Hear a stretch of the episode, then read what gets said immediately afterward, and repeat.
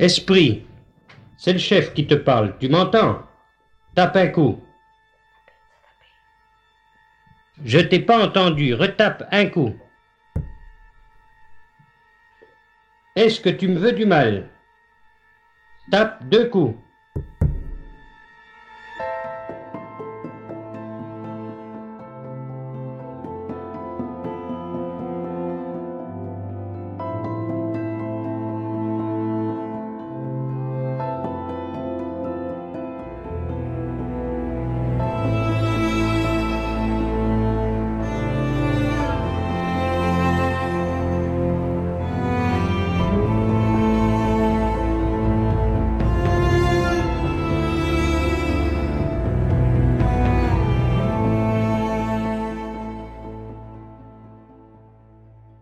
Début des années 1970, la commune niévroise de la Machine, proche de Nevers, vit les dernières heures de son histoire minière.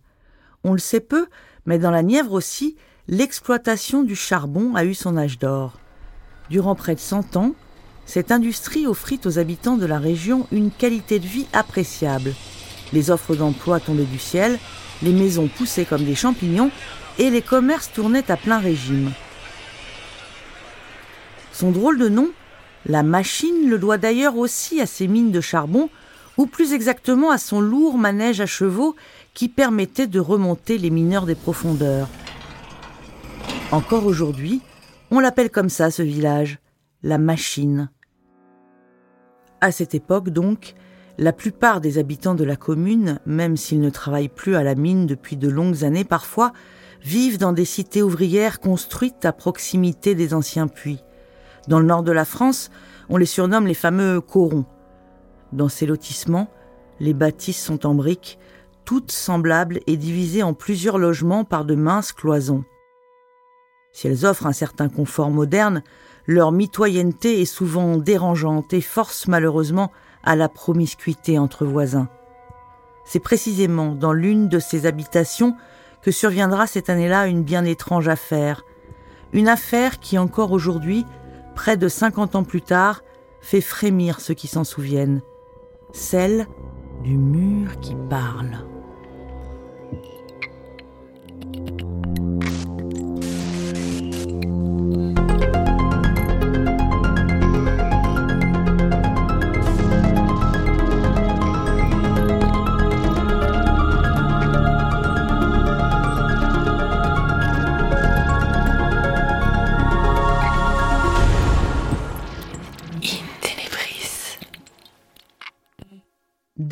Novembre 1973.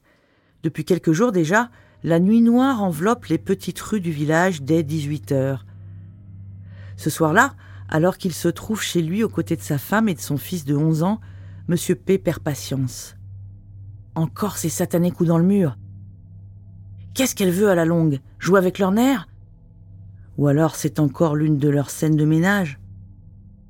Son épouse a raison. Cette bonne femme-là, c'est une plaie.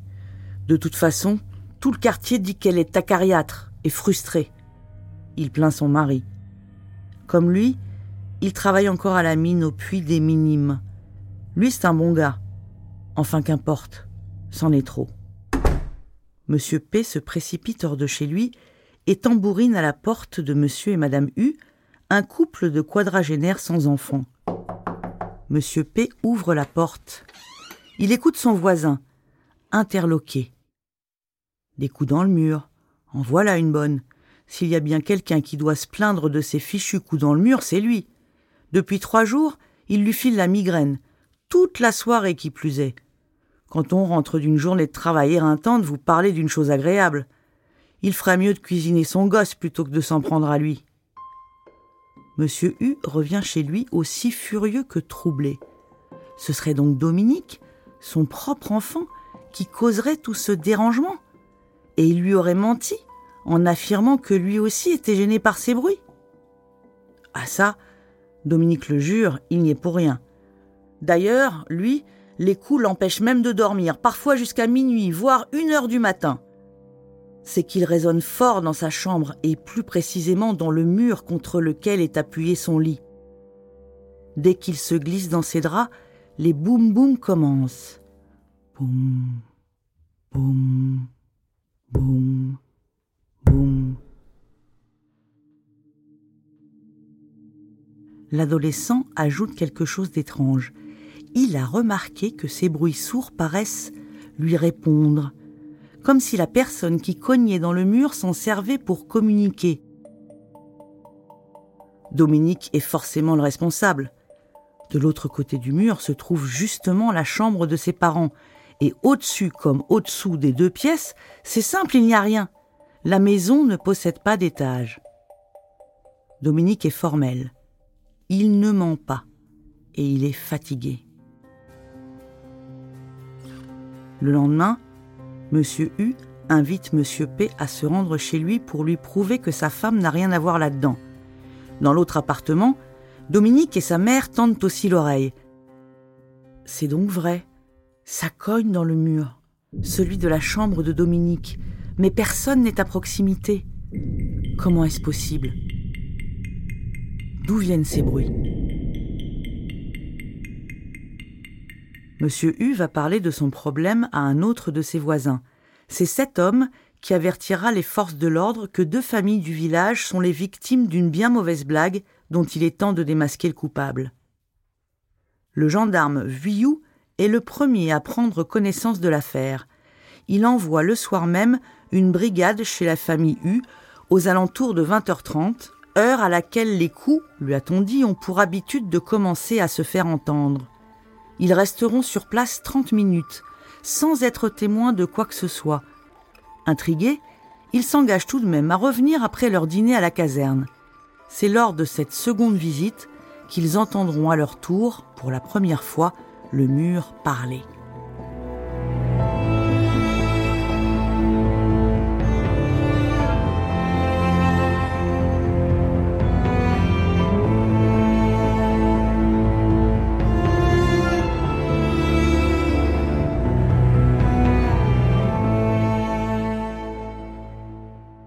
La rumeur se répand comme une traînée de poudre dans le voisinage. Il y a un esprit, ou du moins quelque chose, qui se manifeste à travers la cloison d'une maison des minimes. Rapidement, c'est tout le village qui accourt pour entendre de ses propres oreilles. Le commandant de la brigade de gendarmerie de la machine, l'adjudant Bernard Gilbert, se rend lui aussi dans la maison. Interviewé pour France Musique en 2015, il se souvient des faits comme s'ils dataient d'hier. Je me suis rendu sur place le 5 novembre 1973 dans cette famille et c'est là que j'ai pu constater moi-même, euh, avec un de mes gendarmes à l'époque, euh, les coups qui étaient frappés dans le mur.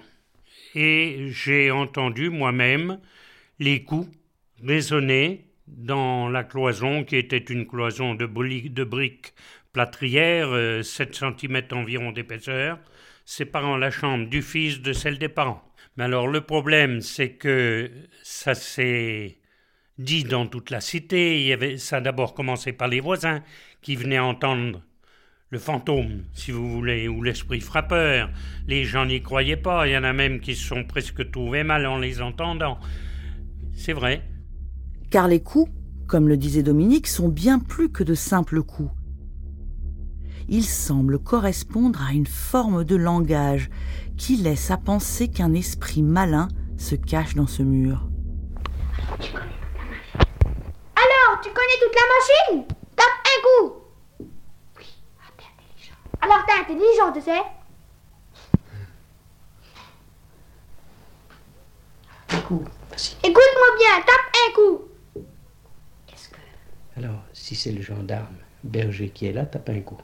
Si c'est le gendarme berger qui est là, tape un coup Bien sûr, la brigade effectue dans un premier temps toutes sortes de vérifications pour s'assurer qu'il n'y a pas d'anomalie dans la tuyauterie ou encore le système de chauffage. Rien de ce côté.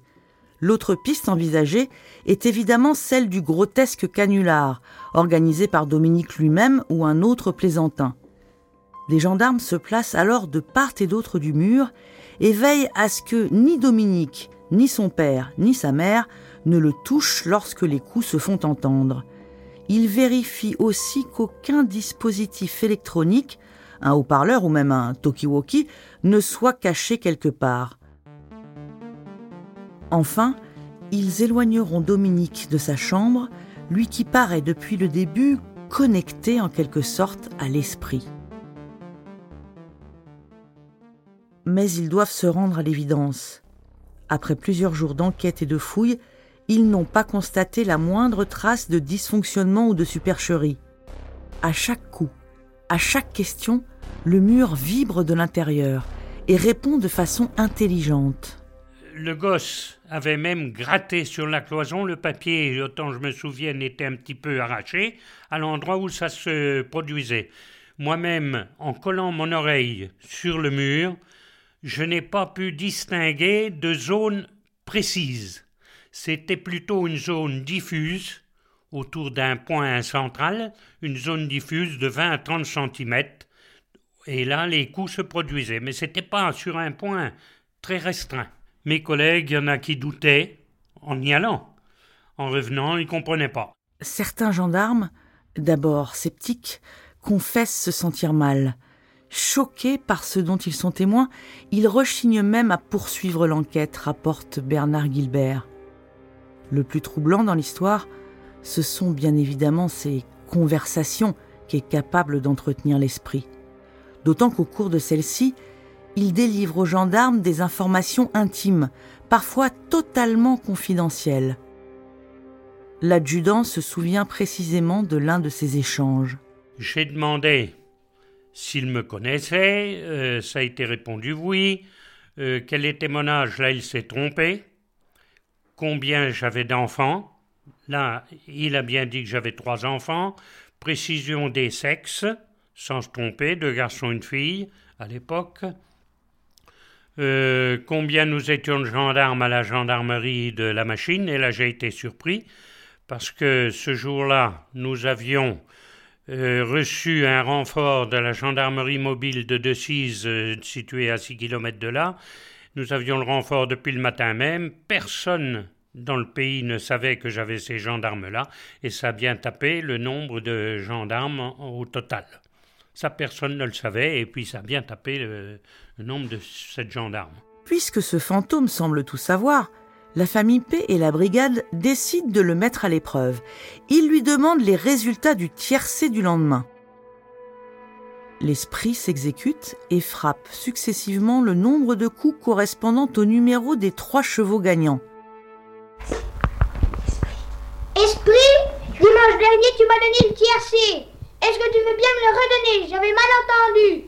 Le premier cheval. Le deuxième cheval.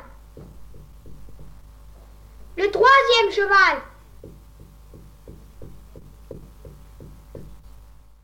Plusieurs gendarmes vont parier quelques billets. Après tout, pourquoi se priver? Mais seuls deux chevaux sur trois s'avéreront justes. On apprendra le jour suivant que le favori, blessé, a été mis hors jeu juste avant la course. Paradoxalement, cette information, l'esprit la donnera aussi ce jour-là j'avais demandé combien il y avait de partants au tiercé du lendemain. C'était un tiercé de haies. Je crois qu'il y avait, autant je me souvienne, 14 partants et ça a tapé 13. J'ai fait répéter, ça a retapé 13 coups. Ce n'est que le lendemain, vers 11 heures, que Maurice Bernardet sur RTL annonçait qu'il y avait un non partant. Alors au lieu de 14, il n'y en avait bien que 13. Non, penserez ce que vous voudrez, mais enfin c'est comme ça. À plusieurs reprises, l'esprit va aussi battre la mesure sur des morceaux qu'on lui fredonne. On lui chante Viens de Marie Laforêt, un titre qui passe en boucle à la radio à cette époque. À chaque fois, les petits coups rythmés retentissent dans le mur à la manière d'un doigt frappant le tempo sur un coin de table. Même chose avec une marche militaire.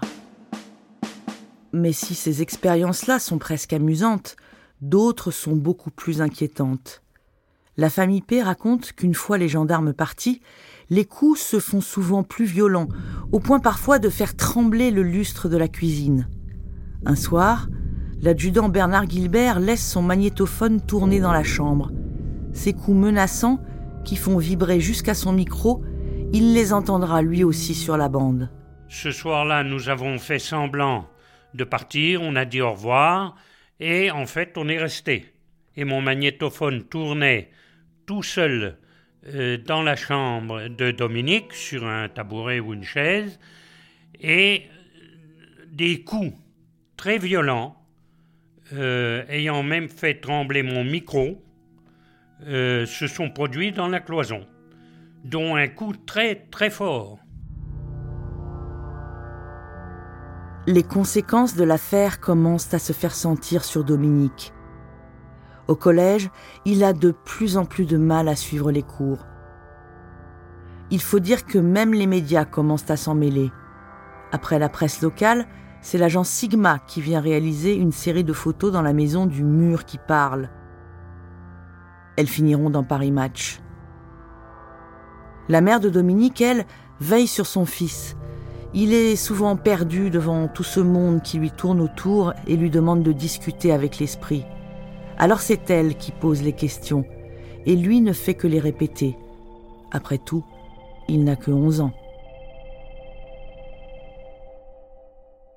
Après deux bonnes semaines de tapage, la gendarmerie, jusqu'ici impuissante, a peut-être un début de solution. À la caserne est arrivée une lettre dans laquelle une famille de la région rapporte sa propre expérience. Ils avaient été victimes eux aussi lorsqu'ils étaient dans les Bouches du Rhône euh, d'un fait particulier concernant leur fille, qui était en âge pubère aussi, comme ce jeune garçon, comme Dominique. Et euh, c'était pas des coups dans le mur, mais à chaque fois que la jeune fille rentrait dans sa chambre le soir pour aller se coucher, au moment où elle se déshabillait, le sol de la chambre était en parquet en bois, il y avait comme une cavalcade de chevaux qui traversait le parquet de la chambre. Et à cette époque-là, euh, des gens leur avaient conseillé d'éloigner la petite dans la famille ou ailleurs euh, pendant au moins quinze jours et de la laisser revenir après, que les faits disparaîtraient. C'est ce qu'ils ont fait. Et ça ne s'est pas reproduit. Dominique est envoyé durant un mois chez l'une de ses tantes. Dès le soir de son départ, le phénomène s'arrête. À son retour, le mur restera silencieux. Pour toujours. Ça l'a très marqué et je crois autant me souvenir et d'après ce que je puis savoir actuellement, il ne veut plus entendre parler du tout de cette affaire, ne plus avoir de contact avec ça, mais ça l'a marqué, sans aucun doute. Mais je me mets à sa place. Hein. Même les parents, ça a dû les marquer énormément aussi. Hein. En 1977, soit quatre ans plus tard, il racontera pour la dernière fois son histoire devant les caméras de FR3.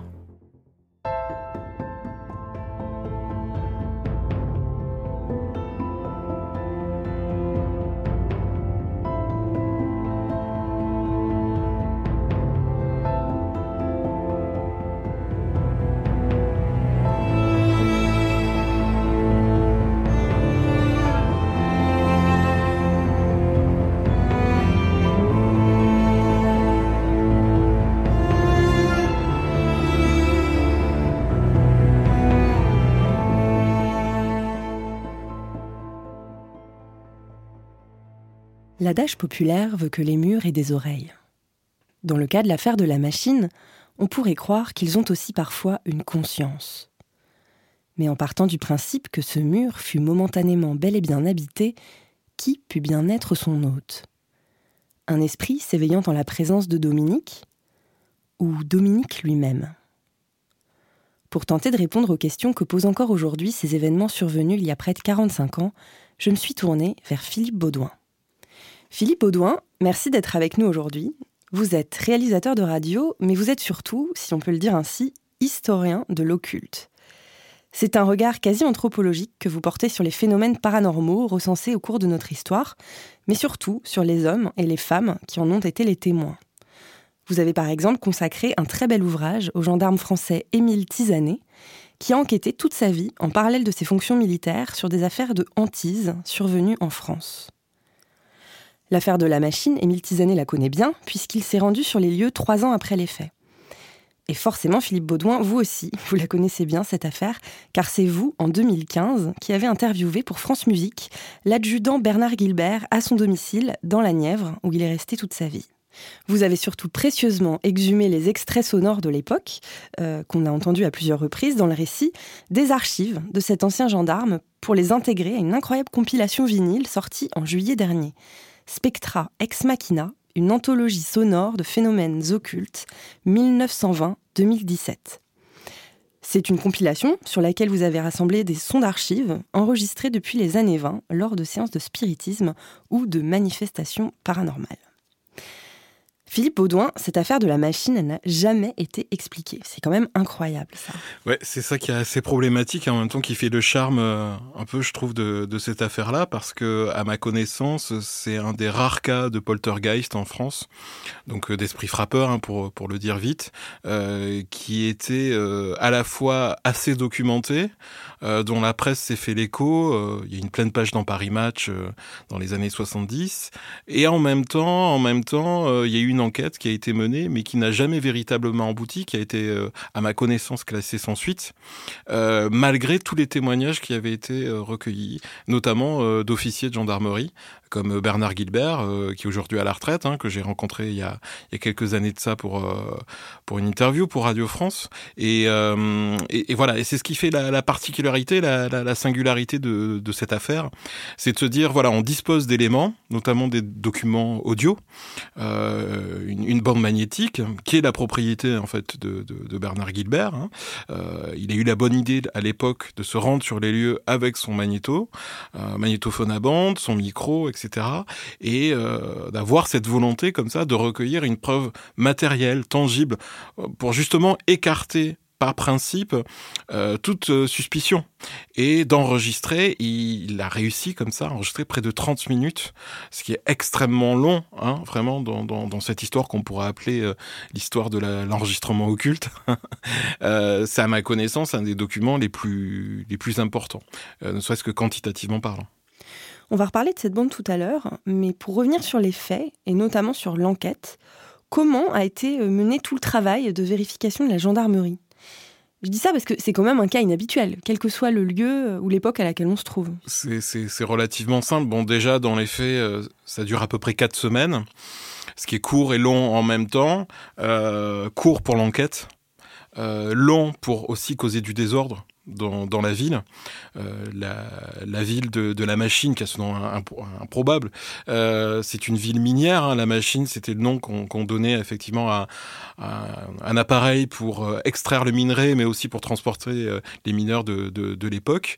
Donc, ce qui est de particulier, c'est que comme tout village, comme toute petite bourgade qui se respecte, effectivement, ce genre de rumeurs euh, court très vite dans les rues et ça cause pas mal de, tracas dans, dans, justement la vie de tous les jours, etc. Et euh, à cette époque, en quelques jours seulement, à partir du moment où effectivement Dominique va raconter à ses parents qu'il y a un esprit qui, habite ou qui habiterait en tout cas le mur de sa chambre, euh, forcément il y a non seulement un mouvement de panique qui se produit au sein du cocon familial, mais très rapidement euh, ça vient contaminer comme ça, ça vient se propager euh, aux alentours. Tant et si bien que il y a énormément euh, de badauds, euh, jour, nuit, euh, qui se relaient, effectivement, qui tapent à la porte, qui veulent entendre, comme tout le monde, ce fameux mur qui parle.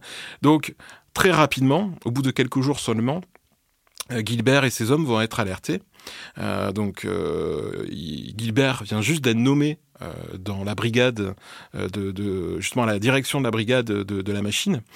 Et il prend ça très au sérieux parce que effectivement au départ, euh, bah, il va inspecter euh, vraiment toute la toute la maison. Donc il faut imaginer une petite maison euh, de mineurs euh, assez modeste effectivement, euh, comme ça en chaîne dans une cité, la cité des minimes, hein, c'est le nom.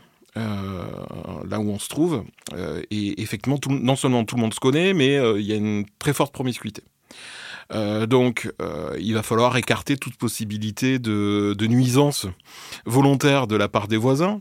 Et euh, à partir de là, euh, donc Guibert va écarter très rapidement la possibilité qui est voilà une volonté de, de, de, nuire, de porter atteinte comme ça à la, à la tranquillité de, de, de des voisins. Euh, et très très très vite, il va s'apercevoir effectivement que il n'y a pas non plus de problèmes sur le plan physique. Euh, c'est-à-dire que tout ce qui est de l'ordre de la tuyauterie, des canalisations, euh, de phénomènes d'écho qui pourraient être produits ou euh, de retentissement, de craquement dus à- aux installations en fait, donc sur le plan seulement architectural, on, va dire, ou, la structure même en fait de l'édifice. Voilà, il y a, aucune difficulté de ce côté-là. Selon lui, voilà, il a eu beau inspecter tout ce qui était possible d'inspecter, rien ne vient de, de, de, de ce domaine-là. Donc, seule possibilité, soit on se trouve euh, face euh, à un énorme, euh, comment dire, euh, complot familial, où effectivement c'est toute la famille du petit Dominique euh, qui a voulu créer l'événement, admettons, pourquoi pas. Euh, mais très rapidement, non. Il constate que les témoins sont plutôt de bonne foi. ils ont d'autres problèmes à, à régler. On n'est pas, on est loin d'être dans une situation, on va dire, extrêmement confortable d'un point de vue économique, social. Bon, l'idée c'est de vivre en collectivité. Hein, aussi dans cette cité. Donc, euh, créer volontairement du désordre, c'est inconcevable, se- selon lui. Et euh, dernière possibilité, euh, celle des hallucinations auditives. On n'a pas évoqué la malveillance potentielle. Peut-être que quelqu'un leur en veut dans la cité, voire dans le voisinage, et que cette personne a exploité une faille acoustique, quelque chose d'un peu improbable, découvert par hasard, qui lui permettrait d'entendre non seulement ce qu'il se passe dans cette pièce, mais aussi euh, peut-être d'y faire résonner des coups. Euh, peut-être même que cette personne, elle s'est juste amusée, sans avoir forcément euh, de grief contre eux. Alors voilà, oui. Donc ça, effectivement, à ma connaissance, il n'y a pas eu d'expertise menée par un acousticien, par exemple. Ça aurait été intéressant de, de faire procéder à, ce genre de- d'analyse. Ça n'a pas été le cas. Euh, faute de moyens aussi, hein, sans doute. On est encore une fois dans une petite ville, euh, petite brigade de gendarmerie sans, sans prétention. De là à faire missionner un acousticien pour ce genre d'événement, qui plus est réputé paranormaux, euh, les relations entre la gendarmerie, le parquet du coin, etc. Bon, déplacer autant de moyens pour ce qu'on considère à l'époque comme quelque chose de farfelu, ça me semble vraiment euh, complètement inenvisageable. Donc, oui. Il y a toujours la possibilité de parfaire l'analyse. Il y a aussi tout simplement, euh, d'un point de vue ne serait-ce que voilà physique et géographique, encore une fois, on est dans un bassin minier, on est dans un lieu qui est empli d'une certaine manière, rempli de, de cavités. Euh, on est dans euh, effectivement un, un terrain, on se trouve sur un terrain, les fondations, ce sont euh, d'énormes espaces finalement euh, qui peuvent servir de formidables chambres d'écho. Et comme vous le disiez, on peut tout à fait imaginer que par un effet, un phénomène de résonance acoustique, des coups donnés à un endroit, un endroit bien précis euh, se réverbèrent, euh, se répètent jusque dans précisément le mur euh, de cette chambre, euh, la chambre de Dominique.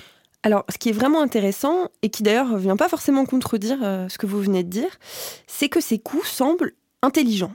Donc, on lui pose des questions à ce mur et il répond. Euh, au fur et à mesure s'établit une forme de dialogue, de langage, en présence ou non de Dominique, euh, puisque Bernard Guilbert vous a dit que sa présence n'était pas forcément nécessaire pour que les coups se fassent entendre. Oui, c'est ça. C'est ça qui est assez étrange et, et intriguant pour, pour le coup. C'est de se dire que ces coups répondent euh, à une volonté intelligente. En fait, Euh, en tout cas, leur origine euh, n'est pas fortuite.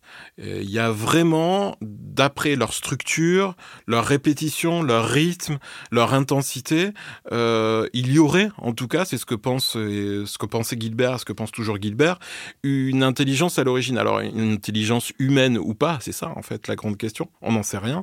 Euh, toujours est-il que c'est souvent euh, le gamin, euh, Dominique, à l'époque, qui a euh, 11 ans, euh, qui euh, déclenche les phénomènes. C'est-à-dire que c'est lui, en tout cas, qui ouvre le bal à chaque fois, même si sa mère se prête au jeu, son père également, les gendarmes hein, par la suite aussi. Hein. C'est ce qu'on entend dans la bande, puisque le, le gendarme Gilbert va poser lui aussi des questions au mur et le mur va répondre.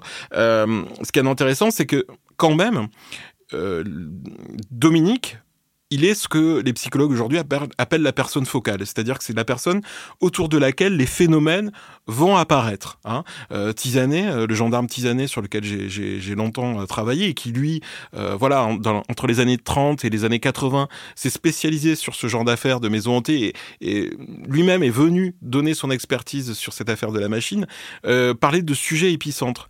Et il avait remarqué, c'était pas le premier d'ailleurs, hein, loin de là, c'était pas du tout un pionnier en la matière.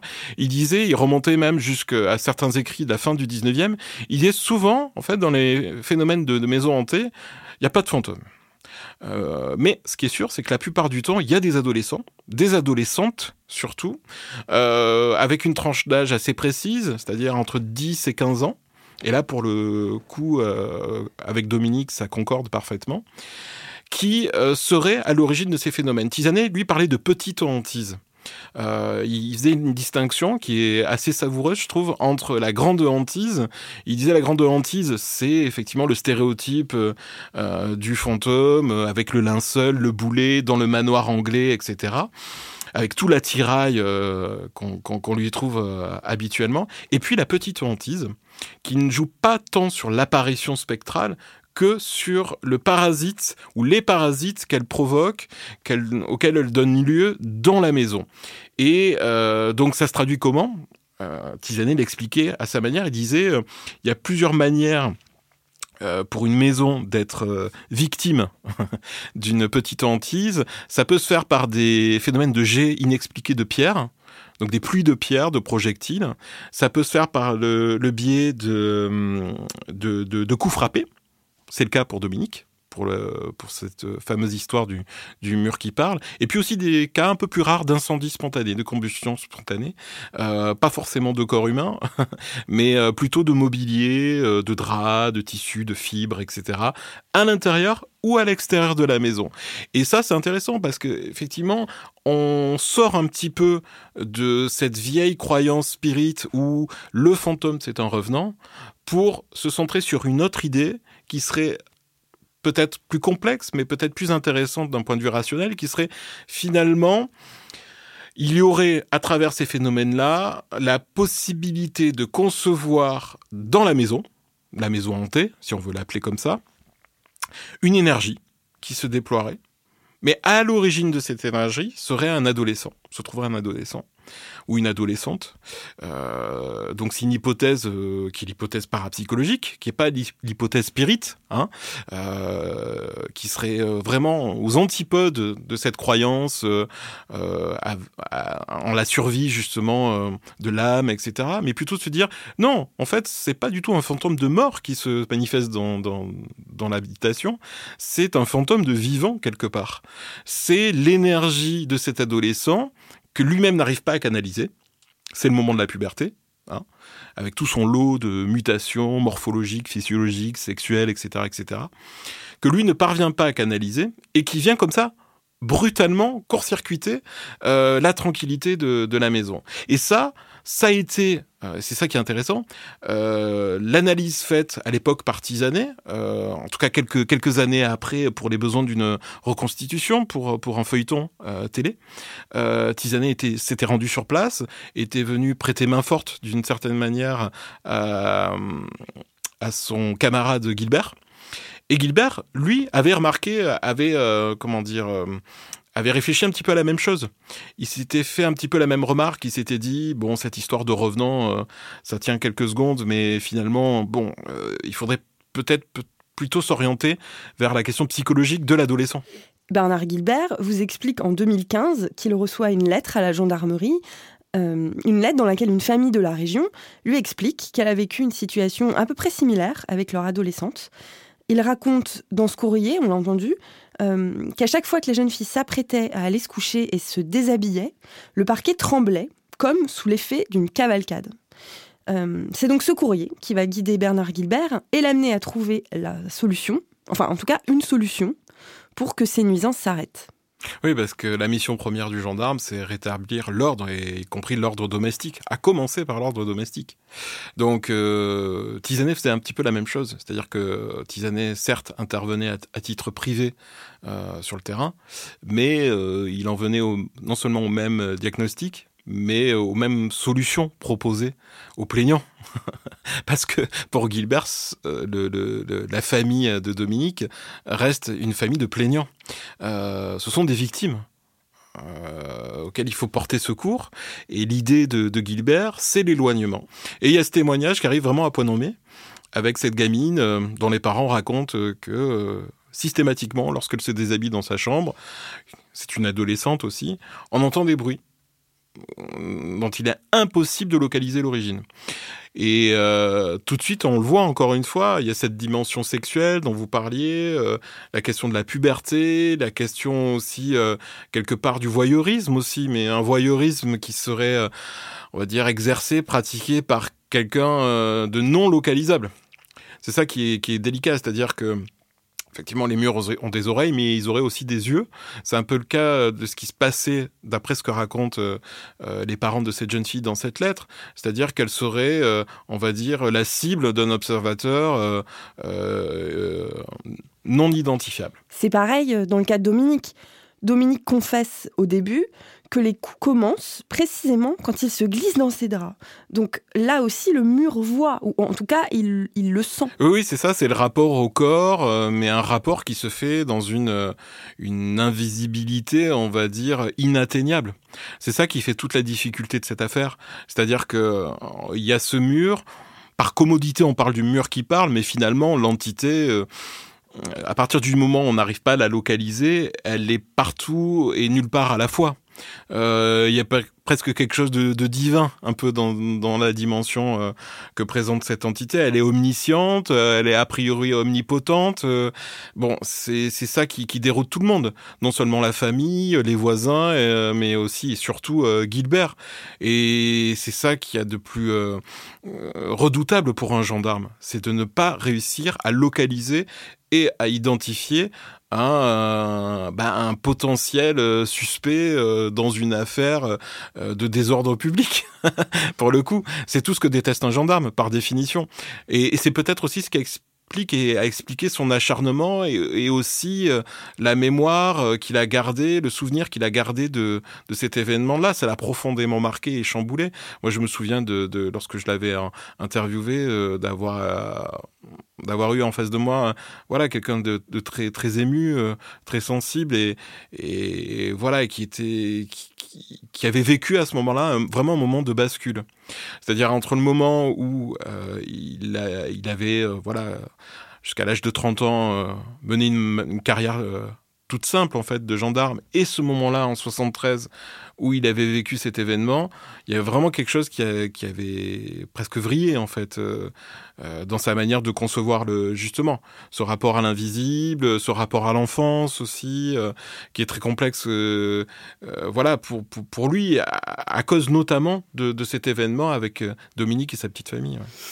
Vous qui l'avez rencontré, puisque vous êtes allé l'interviewer chez lui, dans son village proche de la machine, il, en parlait difficilement de cette affaire. Euh, il a accepté un peu à reculons de répondre à vos questions ou au contraire, est-ce qu'il était plutôt euh, content de l'évoquer à nouveau? Il faut dire qu'il était assez réticent euh, au départ, non seulement parce que la télé l'avait déjà à de nombreuses reprises interviewé depuis, depuis l'affaire, depuis la fin des années 70 et très souvent une télé euh, assez sensationnaliste, on va dire, en, soif de, de, scoop. Euh, et, et, donc ça, euh, ça l'intéressait pas parce que euh, souvent son propos était dénaturé ou on prenait pas en considération toute la complexité de l'affaire, tous les acteurs de l'affaire. Donc ça, ça l'avait énormément agacé. Et c'est vrai que bon, j'étais loin d'être la première personne à vouloir l'interviewer là-dessus, donc il a fallu un petit peu insister. Mais mais après une fois ce moment un peu difficile euh, passé, il, voilà, il s'est vraiment livré et il m'a raconté euh, à quel point ça, l'avait touché et ça l'avait aussi remis en question dans ses propres principes, euh, c'est-à-dire sa propre formation de militaire, hein, de, de, gendarme et quelque part le dénuement dans lequel il se trouvait pour faire face à ces phénomènes. Parce que euh, ce que disait déjà Tisanet à sa manière euh, dans, les, années 30, euh, c'était que la gendarmerie n'était pas du tout armée pour faire face à ce, type d'affaires. on sait que souvent les gendarmes travaillent en zone rurale et dans certaines régions de France, la sorcellerie par exemple est très très présente. Donc des affaires d'envoûtement, etc. C'est assez récurrent. Voilà. Et ça, il le déplorait. Vraiment. Il le déplorait parce que il se disait que réellement quelque chose avait lieu. Quoi, on ne sait pas. Il ne le sait toujours pas. Je crois que personne ne le sait véritablement. Euh, mais euh, comment y faire face et quand, comment y mettre un terme surtout? Alors sa solution, ça a été celle de l'éloignement. Qui a marché. Qui a marché. Euh, c'est pas la seule fois dans ce genre d'affaires où ça marche. Euh, alors la difficulté aussi, c'est bon, on a ce document sonore, cette archive qui est assez incroyable, mais il y a aussi euh, l'impossibilité qu'on a aujourd'hui en 2019 d'avoir accès au dossier. Donc là, je parle du, dossier, on va dire judiciaire, puisqu'il est, il est encore considéré comme non communicable. Euh, donc il faudra encore attendre euh, quelques dizaines d'années avant d'y avoir accès. Euh, mais ça permettrait de connaître aussi vraiment les tenants, peut-être un peu plus en précision, les tenants et les aboutissants de l'affaire. Bon, ça reste inexpliqué, mais peut-être l'étude du dossier permettrait d'avoir un peu plus d'éléments, peut-être serait-ce que sur la psychologie des, des, des acteurs en, question. Alors, il y a quelqu'un dont on a rapidement parlé euh, tout à l'heure, on a évoqué son nom, c'est Yves Lignon. Euh, alors, qui c'est Yves Lignon? Alors, Yves Lignon, c'est un personnage euh, assez singulier. C'est un professeur de mathématiques qui a longtemps euh, enseigné à l'université de Toulouse et euh, qui était euh, dès, dès, ses débuts et qui est toujours euh, passionné de, de, parapsychologie, de phénomènes paranormaux, euh, qui dit avoir une approche, on va dire, rationnelle de, de ces phénomènes-là et qui est allé même jusqu'à, on va dire, constituer dans son bureau à l'université un laboratoire de parapsychologie qui n'a absolument rien d'officiel. Hein. Il y a eu euh, pendant très longtemps euh, avec euh, la direction de l'établissement de l'université un conflit avec lui. bon, ça n'a absolument aucune reconnaissance institutionnelle à ma connaissance, et c'est toute la difficulté du positionnement de Lignon. C'est-à-dire que c'est quelqu'un de fort sympathique, mais qui s'est rendu sur l'affaire pour mener son enquête, mais voilà, il a eu une démarche euh, d'écoute qui est tout à fait louable, etc. Mais là où c'est délicat, c'est que euh, son enquête, euh, encore une fois à ma connaissance, n'a jamais eu de répercussions officielles sur les investigations menées à l'époque. Euh, euh L'INA conserve aujourd'hui une émission, euh, un feuilleton et un documentaire qui ont été consacrés à l'affaire trois ans après. Je mettrai le lien vers les archives INA dans les crédits de l'épisode. Voilà. Et euh, ça date des années 75-76. en fait, il y avait eu toute une démarche à l'époque entre la télévision le service public de, télé, de l'audiovisuel et euh, la direction de la gendarmerie pour mettre en avant certaines affaires euh, à travers ce qu'on appelait à l'époque des feuilletons télé. Euh, ils sont devenus par la suite des sitcoms et puis des séries aujourd'hui. Mais à l'époque, voilà, on avait envie de mettre un peu en avant certaines enquêtes dans des dans des domaines un peu un peu sulfureux, euh, des, des faits réels, hein, vraiment. Et c'est vrai que la machine s'y prêtait bien.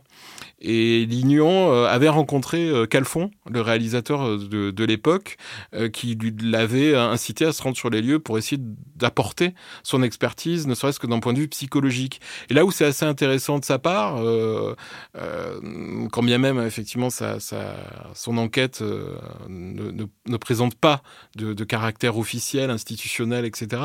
Ce qui est intéressant, c'est que Lignon a très vite décelé en fait chez Dominique chez cet enfant une relation assez, euh, on va dire, euh, fusionnelle avec la mère. Euh, un père donc mineur, très occupé, effectivement, un travail harassant de mineur, bon, etc. Et une mère, on va dire, très bavarde, assez envahissante. On l'entend sur la bande magnétique de Bernard Guilbert, elle, elle lui souffle les réponses et euh, elle a l'air très présente, presque un peu euh, étouffante avec cet enfant. Oui, oui, alors sans forcément parler euh, de castration ou de relation oedipienne euh, avec, avec, sa progéniture, il euh, y a quand même quelque chose un petit peu de cet ordre-là qui joue en fait dans cette relation. Et pour Lignon, en tout cas, c'était euh, vraiment un peu les conclusions de son, son analyse, c'est de se dire effectivement ce sentiment un peu d'envahissement de la figure maternelle dans ce territoire qui est celui d'un adolescent, donc en construction, euh, en pleine mutation, etc. C'était quelque chose qui finalement serait venu, je parle conditionnel, court-circuiter à travers ces phénomènes-là. Euh, c'est-à-dire que sa manière de, de, contester, de se révolter quelque part, ça aurait été non pas le langage, mais euh, bah justement ce déploiement d'une énergie comme ça, non canalisée, une énergie sauvage comme ça dans la maison. Le phénomène de poltergeist, pour le dire très très vite, euh, avec ce mur qui viendrait euh, comme ça frapper, euh, marteler sa colère en fait. Donc ça c'est une analyse qui se tient, je trouve, qui est assez intéressante parce que elle s'appuie essentiellement sur la psychologie des acteurs, en l'occurrence la psychologie de l'adolescent, donc Dominique, et elle écarte en tout cas un tant soit peu, la croyance. Donc il y a quelque chose voilà de psychologique qui s'est joué, que Lignon a, je trouve, assez bien senti à l'époque. Euh, c'est ce qu'il avait mis en, avant euh, lors de, cette, expertise, qui n'a encore une fois, je le répète, rien d'officiel, mais qui donnait, on va dire, une certaine humanité à laquelle on est forcément sensible dans, dans cette histoire.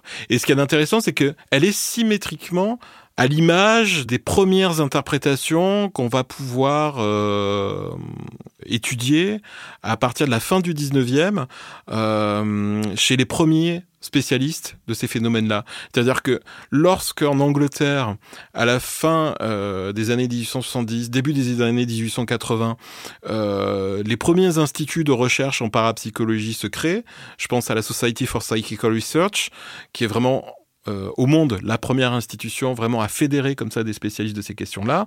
Il y a une commission qui est, structurée autour de ces questions de, de maisons hantées. Et il y a un sceptique qui s'appelle Frank Podmore qui travaille sur ces, phénomènes et qui développe une théorie qui va s'appeler la théorie de la vilaine petite fille.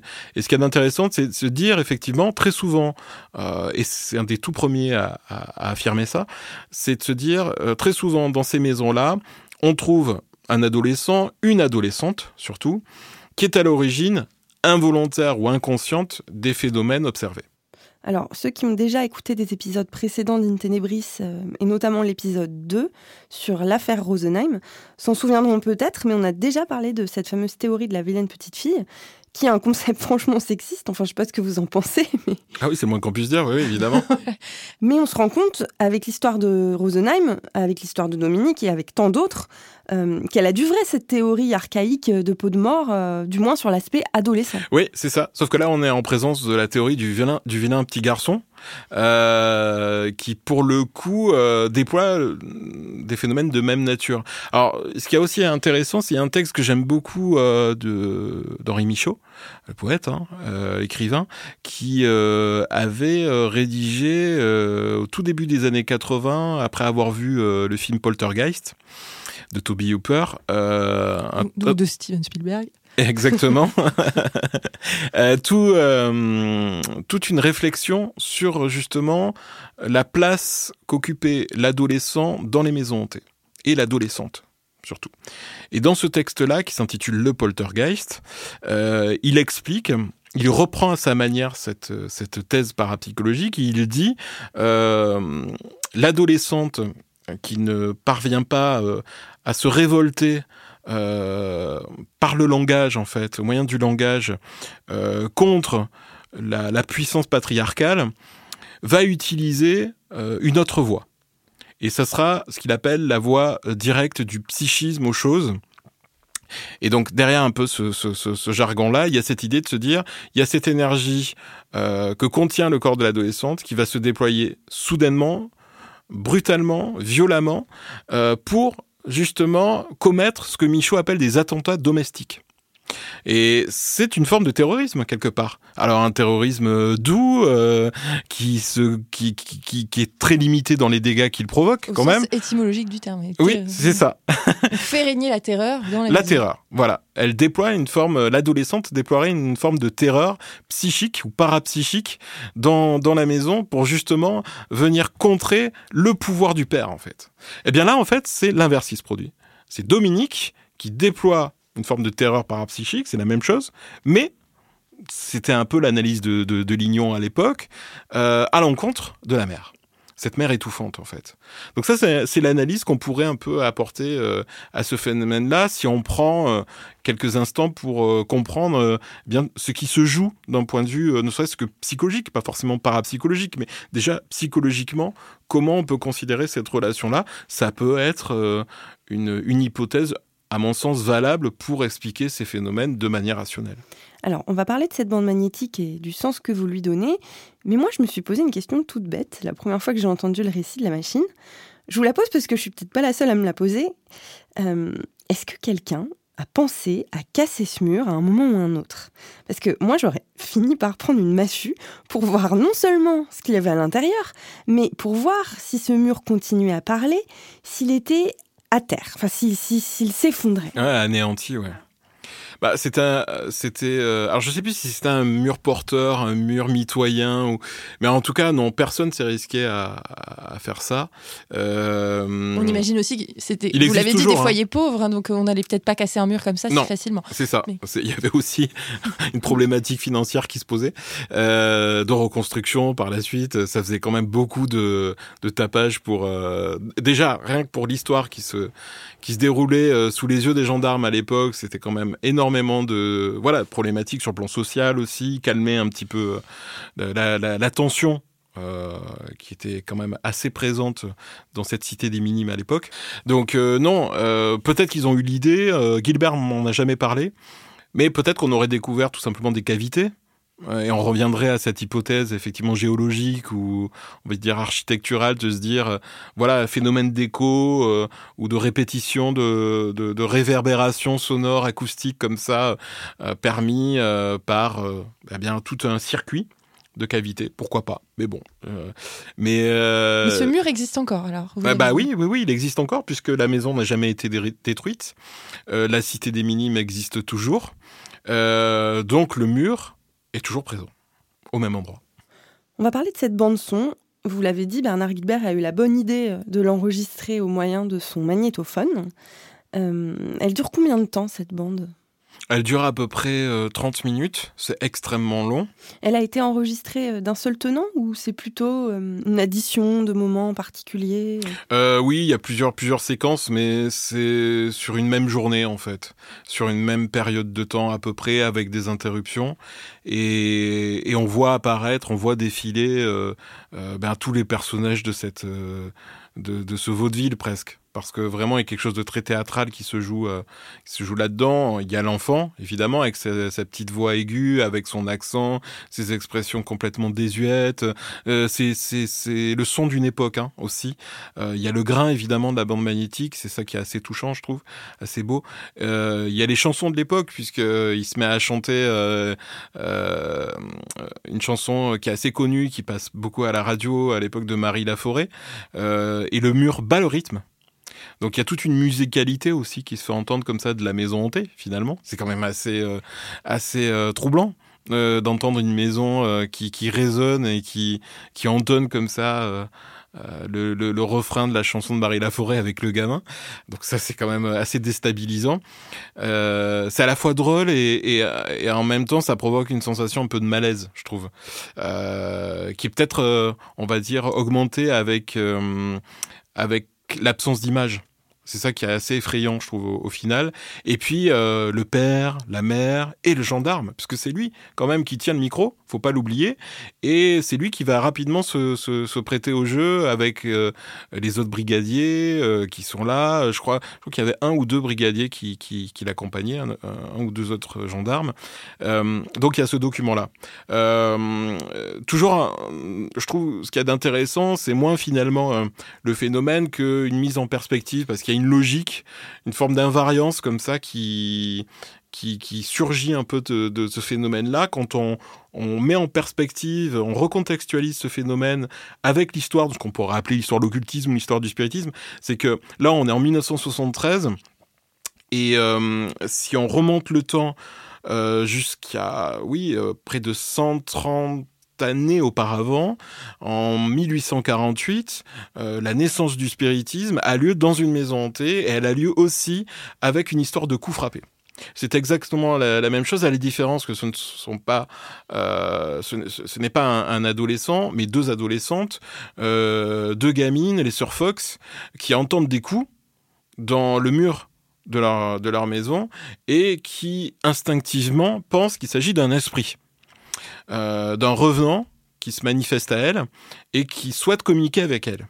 Et de la même manière que Dominique va effectivement euh, on va dire, euh, Dominique ne connaissait certainement, certainement pas l'histoire du spiritisme, l'histoire des Sœurs Fox, mais a eu instinctivement, intuitivement, pour ainsi dire, la même pratique. C'est-à-dire que il va développer une forme de langage très rudimentaire à travers des coups frappés, un coup pour oui, deux coups pour non, etc., etc., et communiquer avec l'invisible. C'est la même chose que les Fox, la même idée qu'avaient eu les Fox en 1848, le 31 mars précisément, euh, date à laquelle les phénomènes débutent dans cette petite maison de Hyde Hill dans l'État de New York et qui va devenir par la suite la doctrine spirit.